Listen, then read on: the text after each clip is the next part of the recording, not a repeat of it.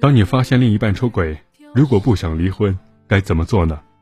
有很多人遇到这种情况，我今天出一个具体的行动指南。第一步，无论你是否证据确凿，不要着急寻求确定性的证据或者摊牌，而是先想明白一件事儿：如果出轨属实，我应该怎么应对？很多人在处理出轨问题的时候，会先去搜集证据，特别想要知道对方是不是真的出轨了。确定好证据后，会立刻找对方摊牌。